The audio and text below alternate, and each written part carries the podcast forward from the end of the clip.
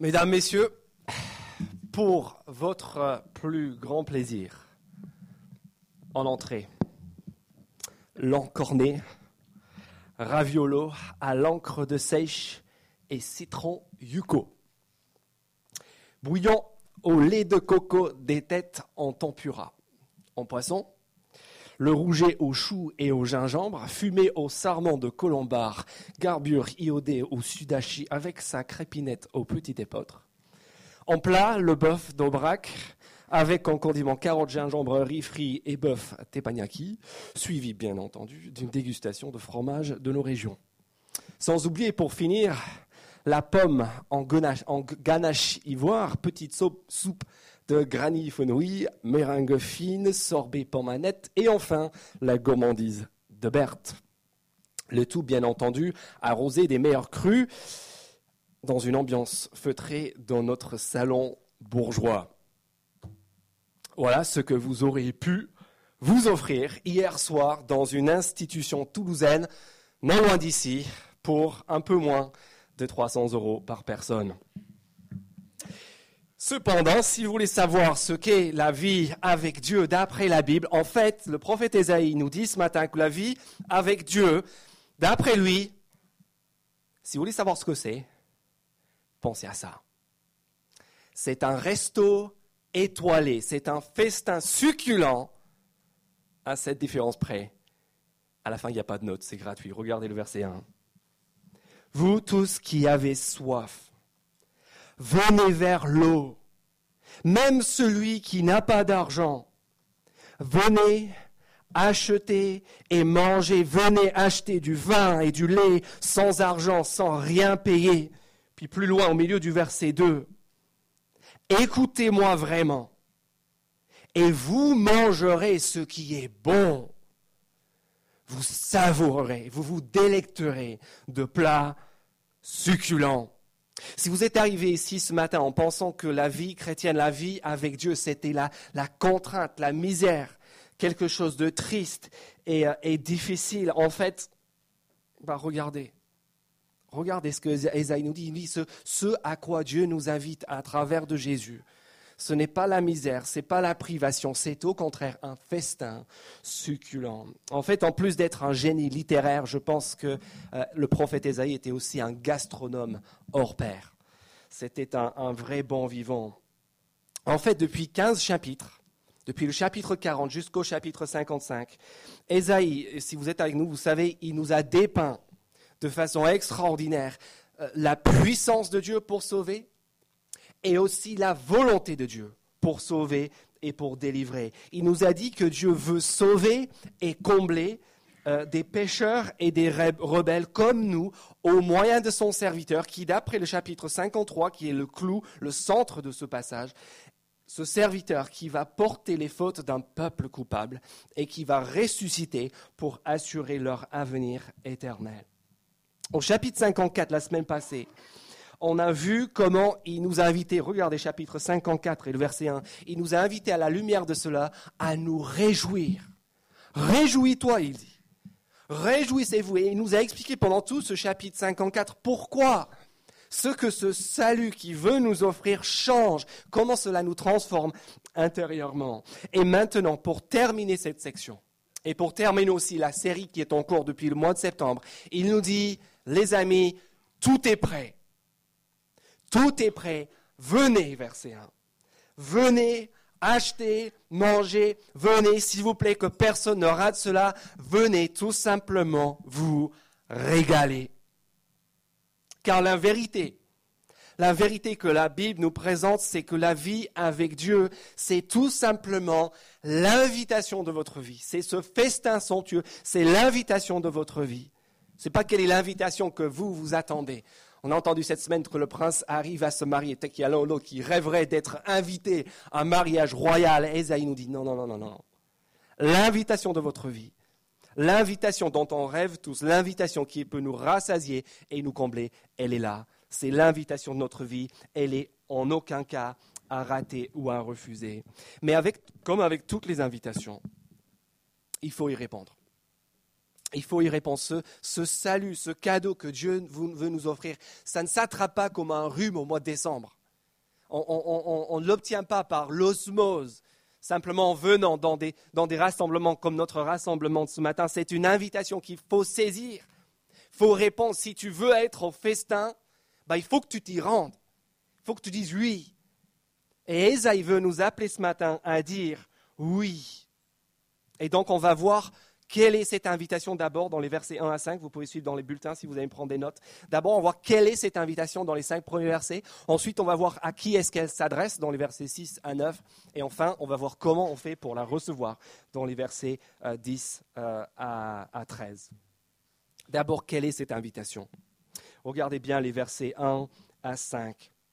En fait, la meilleure image, la meilleure image que, que Esaïe peut concevoir, pour expliquer l'expérience du salut en Jésus-Christ, l'expérience de la vie avec Dieu. C'est cette image des cinq premiers versets d'un festin succulent, de plats somptueux.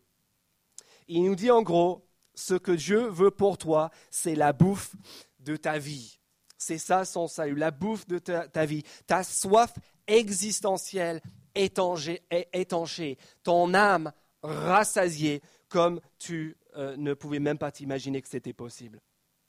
D'abord, regardez au verset 1, on voit que ce festin exceptionnel, il est un festin, un repas complet. Verset 1, vous tous qui avez soif, venez vers moi, même celui qui n'a pas d'argent, venez acheter, manger, venez acheter du vin et du lait sans rien payer. Plus loin au verset 2, dans l'original, il est question de pain. Esaïe est en train de nous dire, il y a tout ce qu'il vous faut ici pour être rassasié. À boire, il y a de l'eau, il y a du vin, il y a des produits laitiers, du, lait, il y, a, des céréales, du pain, il y a tout, tout ce dont on a besoin, tout ce qu'on peut imaginer à cette époque-là pour avoir un régime complet, riche et, euh, et, bienfaisant. Ensuite, on voit, verset 1 aussi, à plusieurs reprises, à deux fois là, c'est un repas qui est gratuit. Il n'est pas juste complet, il est aussi gratuit. Il est pour ceux qui, celui qui n'a pas d'argent il est à acheter, à manger, à la fin du verset 1 encore, sans argent, sans rien payer. C'est tout le contraire du culte des autres dieux de l'époque d'Ésaïe, qui étaient des cultes onéreux, qui, demandaient des, cadeaux, des présents, des, efforts. Et, et c'est pareil pour nous ce matin. Si vous pensez que Dieu veut de notre part des œuvres, des actions, qu'on fasse des choses, qu'on lui donne notre argent, en fait c'est faux. Oui, certes, une démarche est nécessaire, c'est ça le, paradoxe. Il dit acheter mais sans argent. C'est gratuit, il faut faire une démarche, mais, c'est gratuit.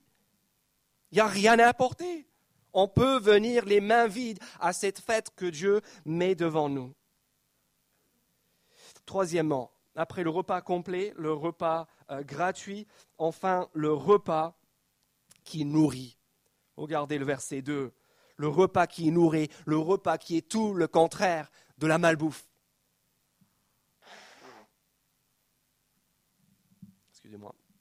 Le rhume que j'ai attrapé au mois de novembre. Regardez verset 2. Le repas qui nourrit. Pourquoi dépensez-vous de l'argent pour ce qui ne nourrit pas? Pourquoi travaillez-vous pour ce qui ne rassasie pas? Isaïe dit, mais arrêtez les chips, premier prix.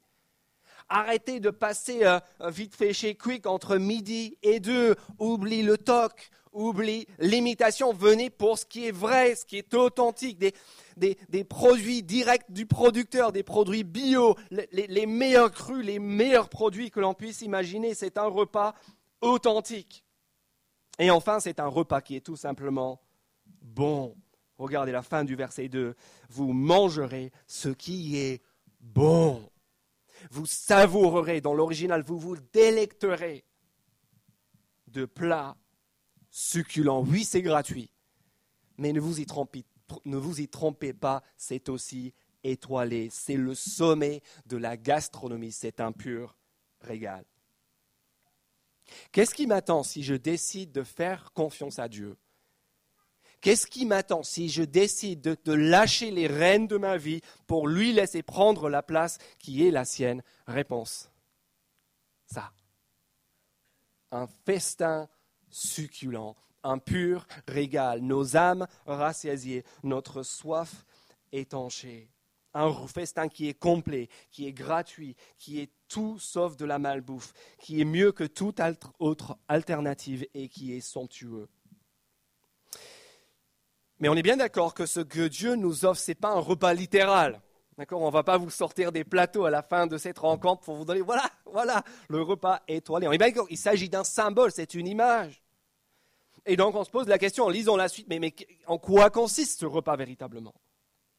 Quelle est cette nourriture qui rassasie l'âme? La réponse est dans la fin du verset 2 et le début du verset 3. Regardez avec moi. Écoutez-moi à la fin du verset 2. Écoutez-moi vraiment et vous mangerez ce qui est bon. Verset 3, qu'est-ce qu'on doit faire pour profiter de ce repas? Regardez verset 3. Tendez l'oreille. Venez à moi. Écoutez donc et vous vivrez ce qui rassasie, ce qui fait vivre vraiment, ce qui permet de nous accéder à ce festin, somptueux, c'est le fait d'écouter Dieu et d'écouter en particulier la parole à propos de ce serviteur dont il est en train de nous parler depuis bientôt 15 chapitres. Et c'est à cela aussi que Esaïe fait allusion dans la suite étrange, il faut le dire, du verset 3. Regardez en expliquant ce qu'est cette nourriture, ce que fournit cette parole qui sort de sa bouche à propos du serviteur, il dit, regardez verset 3, je conclurai avec vous une alliance éternelle, très bien, pour vous assurer les grâces promises à David. Et là, on se dit, merci Esaïe de nous avoir donné euh, l'illustration du repas parce que les, les grâces promises à David, ça, ça ne nous parle pas du tout. C'est du chinois pur. Qu'est-ce que cela veut dire? Une alliance éternelle pour assurer les grâces promises à David. Mettez ça dans votre, sur le panneau de votre restaurant, vous risquez de faire salle vide à midi. En fait, ces grâces promises à David, ça nous renvoie, pour ceux qui ont la mémoire longue ou qui connaissent bien SoundCloud, ça nous renvoie à la première partie d'Ésaïe. Ça nous envoie, renvoie aux 39 premiers chapitres de son livre. Or, pendant ces 39 premiers chapitres qui précèdent cette section qu'on voit depuis le mois de septembre. Quelle est la grande question? La grande question, si vous étiez là, vous vous souvenez, la question c'était qui règne?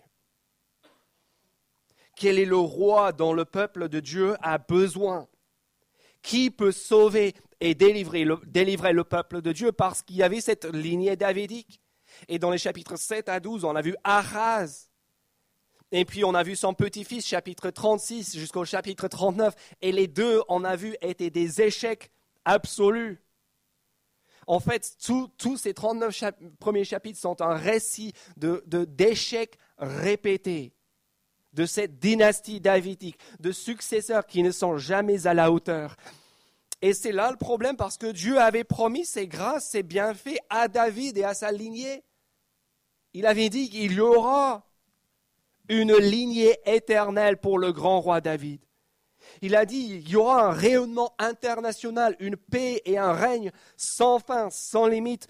Il y aura la conduite bienveillante d'un roi parfait qui fera vivre son peuple, qui rassasiera leurs âmes. Et dans les chapitres 9 et 11 d'Ésaïe, malgré l'échec terrible, cuisant d'Araz, ces promesses sont renouvelées. Ésaïe parle d'un signe, d'un roi dans la ligne de David, dont, la souveraineté reposera sur son épaule, dont le règne n'aura jamais de fin. Il parle au chapitre 11 du renouvellement de toute la création grâce au règne de ce roi. Et en fait, depuis le chapitre 40, on a complètement perdu de vue tout cela. On n'en a plus entendu parler. Depuis le chapitre 40, on entend parler de ce serviteur ce serviteur qui sera grand, certes, mais qui, va venir pour, souffrir, pour être méprisé. Et puis au chapitre 53, qu'est-ce qui se passe? On commence à reprendre le fil de cette lignée, lignée davidique. Regardez le chapitre 13 euh, du chapitre 53 sur la page 476. Euh, Mon serviteur réussira, il grandira, il gagnera en importance. Verset 15, devant lui, des rois fermeront la bouche. On commence à voir à travers de ce serviteur quelqu'un qui n'est pas juste celui qui porte le péché, mais quelqu'un qui est grand, quelqu'un qui est dans cette lignée davidique. Et on apprend au verset 4 du chapitre 55 que maintenant, Maintenant que l'œuvre du serviteur est accomplie, qu'est-ce qui va se passer? Eh bien, nous allons voir, nous allons voir que grâce à son œuvre, grâce à sa vie, sa mort et sa résurrection, ces grâces vont commencer à se réaliser. Verset 4, un guide une conduite de la part de Dieu pour son peuple. Verset 5, des nations qui viennent, qui se rassemblent auprès de lui. à la fin du verset 5, la splendeur de Dieu qui se répand jusqu'aux extrémités de la terre. Et Esaïe nous dit, tu veux manger à satiété? Tu veux que ton âme soit comblée que ta soif soit étanchée eh bien c'est lui qui vous faut. C'est ce roi serviteur Jésus, lui dont l'écoute fait vivre. C'est lui cette nourriture complète, gratuite, qui rassasie, qui est, qui est bonne, qui est succulent. Alors verset 1. C'est ça le message de ce matin. C'est aussi simple que le verset 1. Venez. venez, soyez rassasiés. C'est ici, tout est prêt. Venez, mangez, achetez. C'est gratuit, c'est complet, c'est bon. Qu'est-ce qui vous, qu'est-ce qui vous retient? Si ce n'est pas encore fait, qu'est-ce qui vous retient? Ce matin de dire oui D'accepter cette invitation de votre vie Isaïe, rien. Et si tu hésites encore, si tu hésites encore, est-ce que je peux te poser la question qu'Ésaïe nous pose au verset 2 Si tu n'es pas, encore venu à Jésus-Christ pour être rassasié, Ésaïe te pose la question, mais verset 2, pourquoi dépensez-vous de l'argent pour ce qui ne nourrit pas? Vous voyez, son postulat de base, c'est qu'on veut tous ce que Dieu offre. Il dit en fait ces choses-là, être rassasié, notre soif étanchée, être comblé, avoir la vie en abondance. On, veut tous cela. Ce n'est pas qu'il y a des gens qui s'appellent des chrétiens qui cherchent cela et plein d'autres qui, ne sont pas intéressés. On cherche tous ces choses-là. Ce n'est pas qu'on veut pas ce que Dieu, ce que Dieu nous offre, c'est qu'on est, on vit dans l'illusion de pouvoir le trouver ailleurs. Et c'est pour ça qu'on dépense ce qui ne nourrit pas. Qu'est-ce qu'on va faire pendant les prochaines semaines à Noël? Je vais vous dire, on va dépenser furieusement pour ce qui ne nourrit pas. C'est pour ça qu'on va, on va, va vivre ce Noël comme tous les ans. Les uns dégoûtés par la commercialisation de tout, et les autres surendettés et accro-dépendants d'obtenir le prochain objet qu'on va nous proposer. Mais pourquoi dépenser votre argent pour ce qui ne nourrit pas? C'est pas qu'on, ne veut pas ce que Dieu offre, c'est, qu'on vit dans l'illusion de pouvoir le trouver ailleurs. Pourquoi travaillez-vous, verset 2 Pour ceux qui ne rassasient pas. Je demande l'autre jour à mon voisin avocat, on est dans la cave à vélo en train de partir tous les deux au travail le matin, et je lui pose la question comment ça va? Il dit On bosse tous les deux comme des crétins. Esaïe, je pense à, la vie d'Ésaïe, le, le, mot n'aurait pas été trop fort. On bosse comme des crétins, on travaille pour ce qui ne rassasie pas, on se dépense. Littéralement, pas juste notre argent, mais nous-mêmes. Qu'est-ce que vous avez fait cette semaine? Vous vous êtes dépensé si vous travaillez. Enfin, je ne vais pas faire des blagues sur des fonctionnaires, mais si votre travail vous, tient à cœur, vous vous êtes dépensé. Vous voyez quelqu'un de fatigué, c'est quelqu'un qui a travaillé.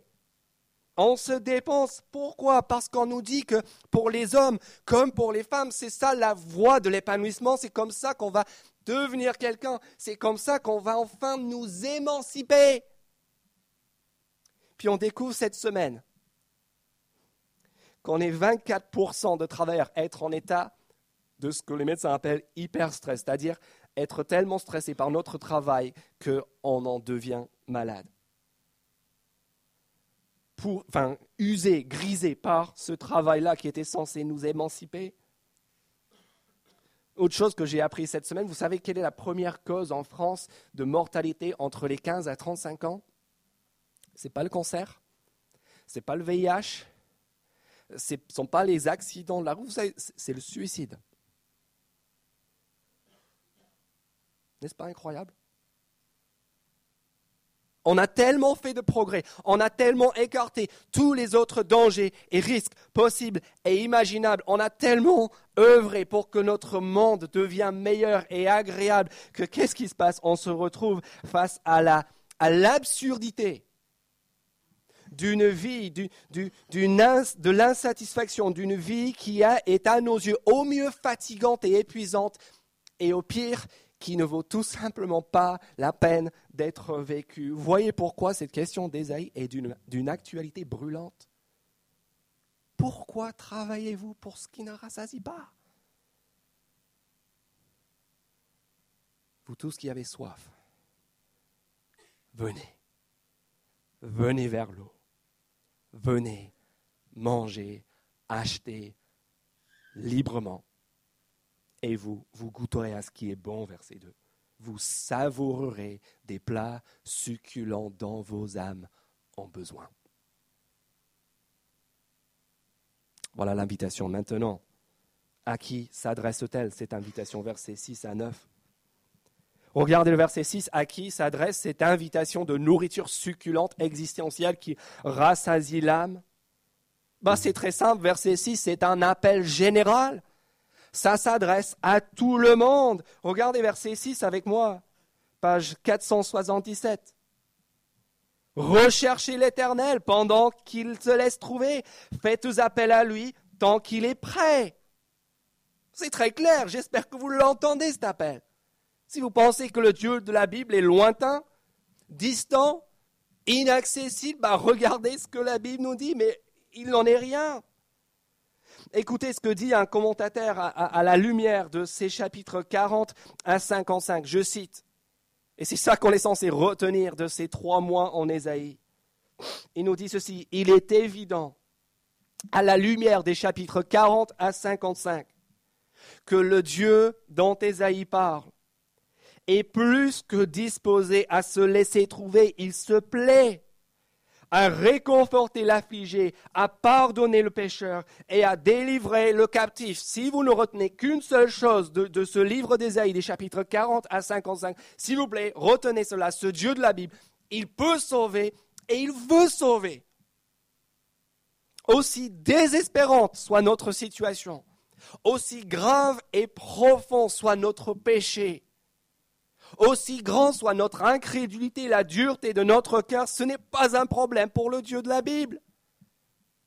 Il veut sauver, il se laisse trouver. Mais il faut répondre.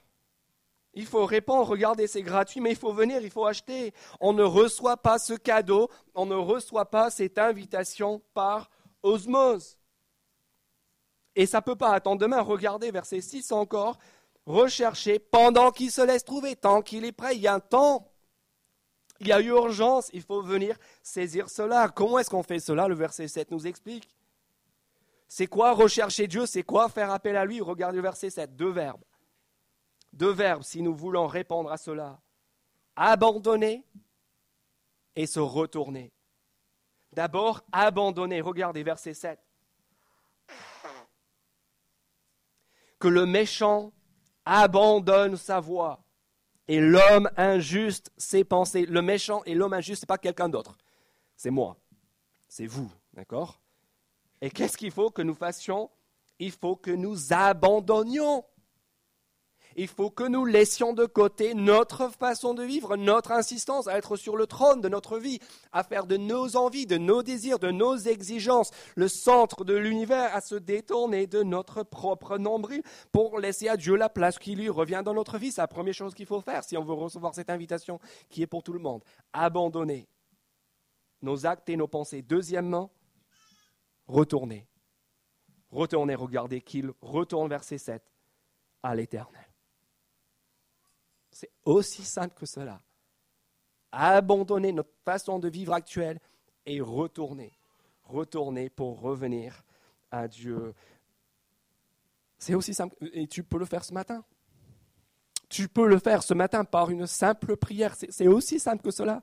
Abandonner et retourner. C'est ce que la Bible appelle la repentance. Il n'y a, pas besoin de ressentir quelque chose de particulier. Il n'y a pas besoin de faire une expérience spirituelle éblouissante. Esaïe ne parle pas de ça. Il dit abandonne et retourne. Fais demi-tour. Arrête d'être au centre de ta vie et laisse Dieu régner sur l'ensemble de ton existence. Car figurez-vous, c'est ça le plus incroyable ici, c'est la suite du verset 7 et le verset 8 et 9.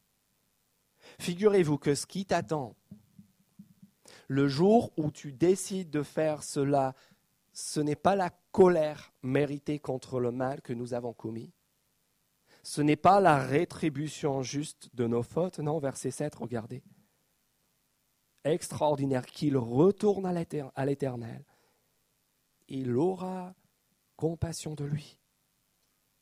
Qu'il retourne à notre Dieu, verset 7, car il pardonne abondamment.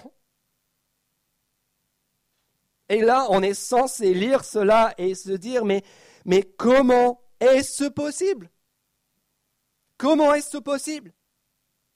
Ça, c'est le problème au cœur d'Ésaïe, au cœur de toute la Bible. C'est le problème de, de comment est-ce qu'un Dieu qui est éblouissant de perfection, et brûlant de sainteté. Comment est-ce qu'un Dieu comme cela peut regarder le mal que nous avons fait, la saleté au fond de notre cœur? Comment est-ce que lui, le Dieu saint, peut regarder cela et quand même nous accueillir? Réponse, versets 8 et 9, parce que il n'est pas comme nous. C'est aussi simple que cela, parce qu'il n'est pas comme nous. Regardez verset 8. En effet, vos pensées ne sont pas mes pensées. Et mes voix ne sont pas vos voix, déclare l'Éternel. Le ciel est bien plus haut que la terre. De même, mes voix sont au-dessus de vos voix, mes pensées sont au-dessus de vos pensées. Si Dieu peut en même temps regarder notre péché réel, objectif, grossier, et nous pardonner, et nous accueillir. Vous savez quoi? Ce n'est pas qu'il a balayé cela sous le tapis. Ce, n'est pas qu'il a décidé de s'accommoder du mal, de se compromettre dans sa sainteté, dans sa bonté, dans sa perfection. Vous savez pourquoi c'est possible? Si la réponse vous est encore inconnue, s'il vous plaît, regardez maintenant chapitre 53 et le verset 6. C'est possible, mes amis, parce que quelqu'un d'autre a payé chapitre 53, verset 6. Nous étions tous errants comme des brebis, chacun suivait sa propre voie. Définition du péché. C'est pour ça qu'on a besoin d'abandonner et de se retourner. Chacun suivait sa propre voie. Chacun de nous n'en faisait qu'à sa tête. Mener sa vie comme bon lui semblait. Et qu'est-ce que Dieu a fait? Suite du verset 6, il a fait retomber sur lui nos fautes à tous. Voyez ce festin succulent que Dieu veut nous offrir, cette vie extraordinaire, cette satisfaction existentielle, cette eau qui étanche, cette nourriture qui rassasie, c'est gratuit pour nous parce que quelqu'un d'autre a payé. Le festin nous est offert, est à notre portée ce matin. Nous est offert parce que lui s'est offert. Et là, vous avez, vous avez l'évangile, la bonne nouvelle de Jésus-Christ, sept siècles avant l'heure. Qui est invité? Pour qui cette proposition est-elle? À qui est-ce qu'elle est adressée? Tout le monde. Qui peut être pardonné? Qui peut être invité? Qui peut être rassasié? Nous tous. Parce qu'en son serviteur, le parti offensé, Dieu a pris l'initiative pour venir au secours des coupables. Dernière question, comment est-ce qu'on la reçoit, cette invitation? Versets 10 à 13. Dieu lance l'invitation à tous les repentants, invitation à être rassasiés, mais où est-ce qu'on doit regarder? Où est-ce qu'on doit regarder pour la recevoir, cette invitation? On doit regarder au verset 10, regardez avec moi. La pluie et la neige descendent du ciel et n'y retourne pas sans avoir arrosé la terre, sans l'avoir fécondée et avoir fait germer ses plants, sans avoir fourni de la semence aux semeurs et du pain Quand cette image d'être rassasié du pain à celui qui mange. Il en va de même, dit Dieu, pour ma parole. Celle qui sort de ma bouche, elle ne revient pas à moi sans effet, sans avoir fait ce que je désire et rempli la mission que je lui ai, que je lui ai confiée. D'où est-ce que Dieu fournit la nourriture? D'où vient ce pain qui rassasie? Réponse de sa parole. Est-ce qu'il y a quelqu'un ici qui se souvient de ce qu'on a vu au chapitre 40 Est-ce que vous vous souvenez de notre point de départ? Parce qu'Ésaïe veut qu'on y pense en cet instant quand on lit les versets 10 et 11. Comment est-ce qu'on a commencé au chapitre 40 Vous vous souvenez? Après les ténèbres et l'obscurité de l'échec d'Achaz et d'Ézéchias, de, la promesse de l'exil, de la déportation, de, la destruction de Jérusalem, on a entendu tout à coup cette voix qui fait, que le livre continue. Consolez, consolez mon peuple, dit votre Dieu. On a entendu une voix qui crie dans le désert, préparez le chemin du Seigneur, il vient. Il vient à votre rencontre, son bras va se déployer pour votre salut, pour votre bien. Et on s'est dit, mais qu'est-ce qui nous permet d'y croire? Jérusalem est en décombre. Le, peuple est déporté, hein, tous en exil, esclaves dans un pays. Et toi, tu nous dis que tu vas revenir, que tu vas nous répondre. Mais qu'est-ce qui peut nous permettre d'y croire? Vous vous souvenez quelle était la réponse au chapitre 40 chapitre 40, versets 6 à 8. Dieu disait, mais ne vous, ne, vous y trompez pas, toute créature est comme de l'herbe. De l'herbe, c'est tout, tout ce qui vous fait peur. C'est de l'herbe, toute sa beauté est comme la fleur des champs. La fleur tombe et l'herbe sèche. Mais la parole de notre Dieu demeure éternellement. Ça, c'est le fondement de l'espérance du peuple de Dieu au temps d'Ésaïe. Quel est notre seul espoir? Quel est le moyen par lequel Dieu va accomplir ses desseins? Quel est le moyen auquel nous devons être attentifs, que nous devons regarder et saisir, euh, au travers duquel nous devons regarder et saisir ce que Dieu nous offre? Cette parole. Cette parole qui, d'après le verset 10, regardez encore, ne rate jamais sa cible, qui est toujours efficace quand elle est envoyée d'après Dieu, comme la pluie qui tombe, verset 10, regardez, et produit la vie, arrose, féconde, fait germer tout ce qu'elle touche, comme cette pluie qui produit la semence, verset 10, le pain qui rassasie celui qui a faim. Et cette parole-là, au temps d'Ésaïe, rien ne permet de croire qu'elle va s'accomplir. C'est risible. Elle est ridicule au plus haut point. Elle est comme un, message balancé dans une mer de, détresse et de désespoir quand on se dit on va jamais retrouver ce message jeté dans une bouteille jusqu'à jusqu'à ce que sept siècles plus tard, on se retrouve face à face avec un individu qui nous est présenté comme étant lui-même la parole de Dieu. La parole incarnée, la parole faite chair. Un homme qui dit qu'il est la parole qui donne la vie, qui dit en allusion, je pense à ces versets-là, qui dit, c'est moi qui suis le pain. C'est moi qui suis l'eau qui étanche la soif, c'est moi qui suis le pain qui descend du ciel de la part de Dieu pour donner la vie au monde, qui explique de façon horrifiante que ce pain de vie, ce pain qui rassasie, n'est autre que son propre corps. Il faut, que vous mastiquiez. Mon corps, tu veux être rassasié, tu veux que ta soif soit étanchée, il faut manger mon corps.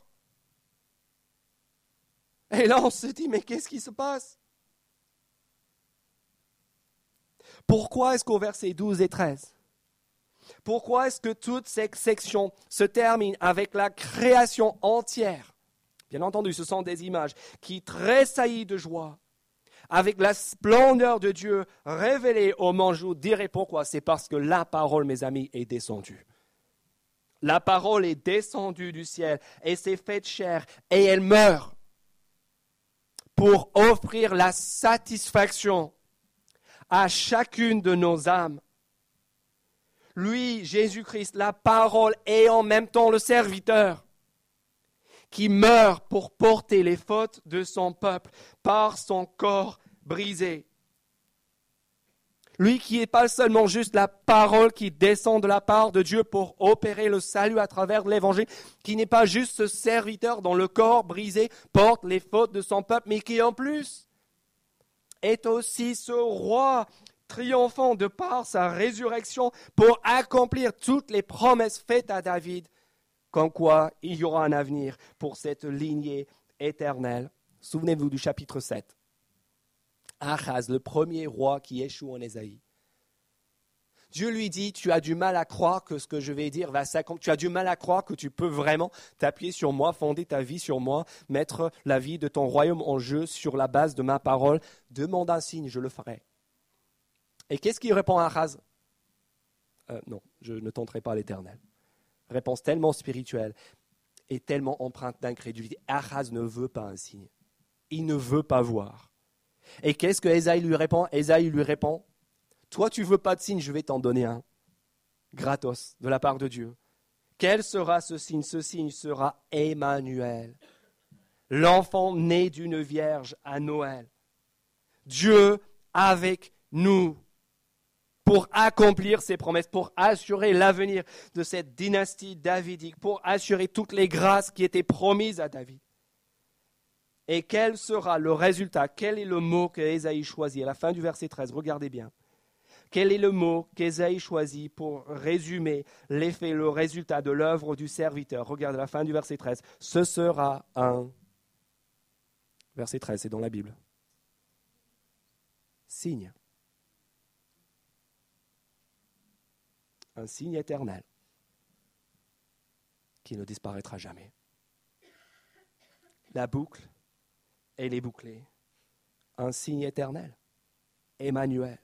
Dieu avec nous. Jésus-Christ, l'homme vers lequel tous ces fils de révélation tendent. Jésus-Christ qui, en sa personne, en sa mort et sa résurrection, nous permet de recevoir cette invitation au festin, nous permet d'être rassasiés. Parce qu'il est cette parole qui descend du ciel parce qu'il est ce serviteur qui porte les péchés de son peuple, parce qu'il est sans aucun doute l'enfant signe, le roi triomphant, envoyé pour accomplir, pour mettre à notre portée ce matin toutes ces grâces, toutes ces promesses faites à l'époque à David. Ce que je vous propose de faire maintenant, c'est prendre quelques instants de silence. On arrive à la fin de notre série. Vous avez compris Esaïe veut qu'on réponde, qu'on dise oui à cette invitation. Et j'aimerais juste qu'on prenne quelques instants pour y réfléchir chacun. On en sera à un stade différent. Mais réfléchissons quelques instants et conscients quelle sera notre réponse à cette invitation à venir étancher notre soif, rassasier nos âmes à travers de l'œuvre de Jésus-Christ.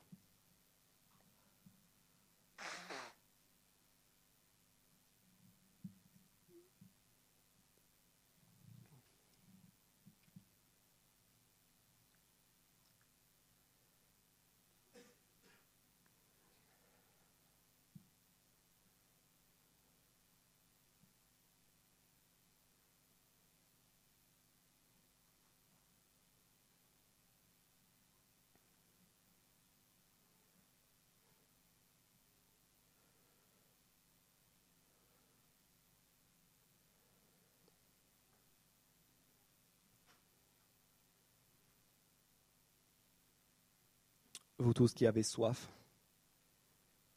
venez vers l'eau. Même celui qui n'a pas d'argent, venez acheter et manger. Vous mangerez ce qui est bon, vous savourerez des plats succulents. Recherchez l'Éternel. Pendant qu'il se laisse trouver, faites appel à lui tant qu'il est prêt. Que le méchant abandonne sa voie et l'homme injuste ses pensées, qu'il retourne à l'Éternel, il aura compassion de lui, qu'il retourne à notre Dieu, car il pardonne abondamment. Notre Père, merci pour ces promesses merveilleuses à propos du serviteur, ton Fils Jésus. Merci pour ce serviteur Jésus, la parole faite chair pour donner la vie au monde, le serviteur qui porte les fautes de son peuple, le roi triomphant qui, de par sa résurrection, assure un avenir éternel à l'ensemble de son peuple qui place leur confiance en lui. Merci pour Jésus-Christ qui s'est écrié, Je suis le pain de la vie. Celui qui mange de ce pain vivra éternellement. Merci de nous rappeler ce matin que la Bible, c'est un seul livre, une seule histoire, et au final, une seule invitation pour nous. Et je te demande ce matin, notre Père, que personne ici ne passe à côté de cette invitation, l'invitation de notre vie. Et on te demande toutes ces choses pour la gloire de ton Fils, notre Seigneur et Sauveur, la parole incarnée, le serviteur souffrant, le roi davidique triomphant. Amen.